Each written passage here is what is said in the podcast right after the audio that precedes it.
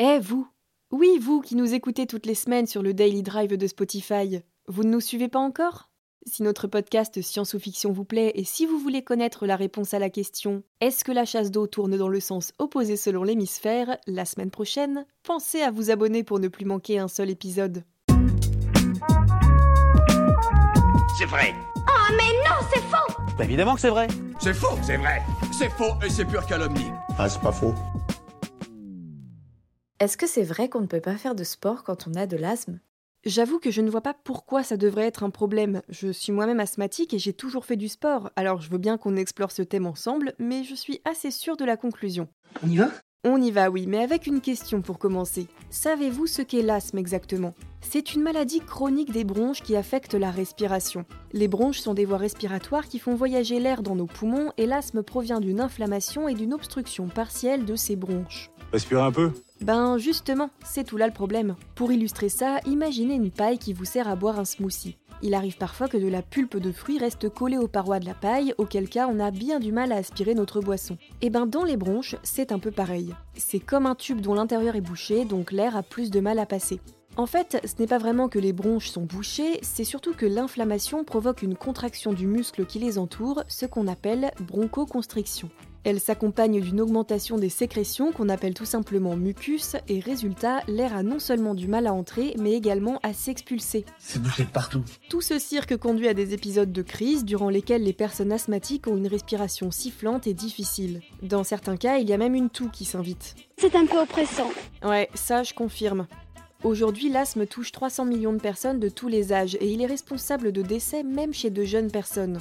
Malheureusement, on ne peut pas guérir de l'asthme, ça ne se soigne pas, mais par contre, ça peut se contrôler grâce à certains médicaments. Dans le cas des allergies, les antihistaminiques peuvent suffire, et on peut aussi prendre des inhalateurs comme la bien connue Ventoline par exemple en cas de crise.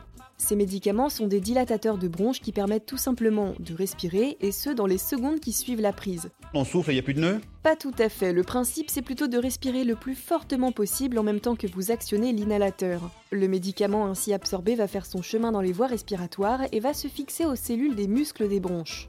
Résultat, non seulement ces muscles se relâchent, mais on observe une baisse des taux de mucus, ce qui permet de bien mieux respirer.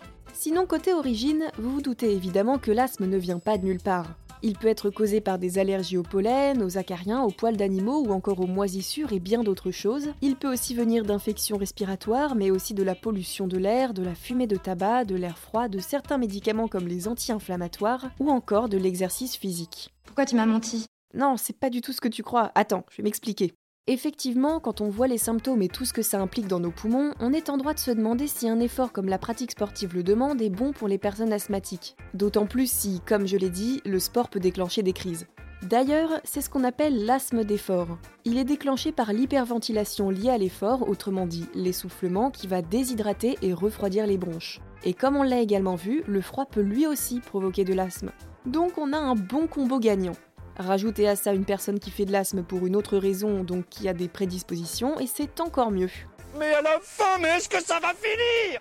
Ben non, et à cause de toutes ces raisons, le sport a longtemps été contre-indiqué pour les asthmatiques, surtout par temps froid et sec parce que clairement ça ne sert à rien de se rendre malade. Mais aujourd'hui les choses ont évolué et il est largement admis que le sport est au contraire très bénéfique et même recommandé dans ces cas-là. Pourquoi? Ben déjà parce que c'est important pour la santé, mais en plus il permet de développer la capacité pulmonaire et de renforcer les muscles respiratoires des personnes concernées. Pratiquer régulièrement, le sport peut également aider à mieux contrôler l'asthme et à mieux tolérer les efforts. Au point même que quand il est bien géré, l'asthme n'est pas un frein à la pratique de compétition. J'aurais pas cru. Et si, regardez David Beckham, la championne olympique Jackie Joyner ou encore le cycliste Chris Froome. Alors notez qu'il y a quand même quelques précautions à prendre avant de faire de l'exercice. Si vous avez besoin d'un traitement de fond pour contrôler votre asthme, il est important de le prendre correctement. De même, pour ne pas souffrir de problèmes respiratoires, il faut commencer par un échauffement progressif pour ne pas brusquer son corps. Bien entendu, si vous sentez un essoufflement, inutile de s'acharner, faites une pause et n'hésitez pas à utiliser une ventoline ou équivalent pour dilater vos bronches. Vous faites du sport? J'essaie d'en faire régulièrement, mais de toute façon, le but c'est de faire à son rythme et de s'écouter. Bon, et au-delà de ces précautions, est-ce qu'il y a des sports qu'on ne peut pas faire ou certains qu'il vaudrait mieux pratiquer? Eh ben, c'est toujours pareil. Si l'asthme est contrôlé, vous pouvez pratiquer tous les sports. Enfin, mis à part peut-être l'équitation qui est plutôt déconseillée si vous avez des allergies. Ça peut être compliqué avec le foin ou même les chevaux eux-mêmes si ce n'est pas quelque chose que votre organisme tolère. J'éternue? Oui, carrément, ça peut être un signe d'allergie, donc à éviter.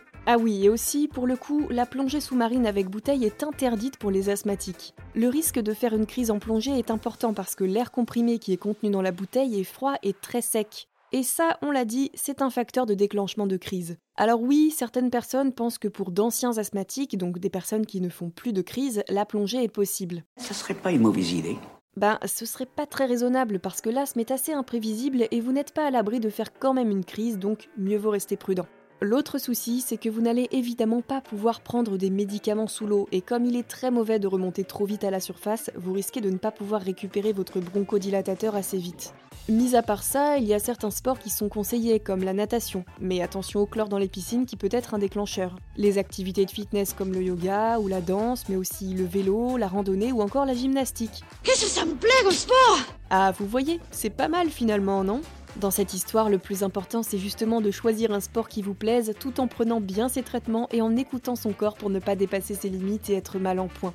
D'ailleurs, j'en profite pour vous signaler que le 3 mai marquera la 23e édition de la Journée mondiale de l'asthme. Cette journée a pour but de sensibiliser le plus grand nombre de personnes à cette pathologie en organisant tout un tas d'activités dans le monde. Des dépistages, des débats sur les situations qui peuvent affecter le contrôle de l'asthme, comme par exemple la pollution ou le tabac, mais il y aura aussi des interventions dans les écoles pour informer les plus jeunes sur cette maladie qui en touche certainement plus d'un. Des collectes de fonds pour améliorer la recherche sur ce sujet seront également organisées. Oui, c'est très intéressant. Et oui, alors si vous voulez vous informer, rencontrer des professionnels qui travaillent sur cette thématique ou encore vous impliquer dans cette cause, c'est l'occasion. Et vous Vous avez d'autres idées reçues à débunker? Envoyez-les nous sur les apodios ou sur les réseaux sociaux et nous les inclurons dans de futurs épisodes. Pensez à vous abonner à Science ou Fiction et à nos autres podcasts pour ne plus manquer un seul épisode. Et n'hésitez pas à nous laisser un commentaire et une note pour nous dire ce que vous en pensez et soutenir notre travail. À bientôt!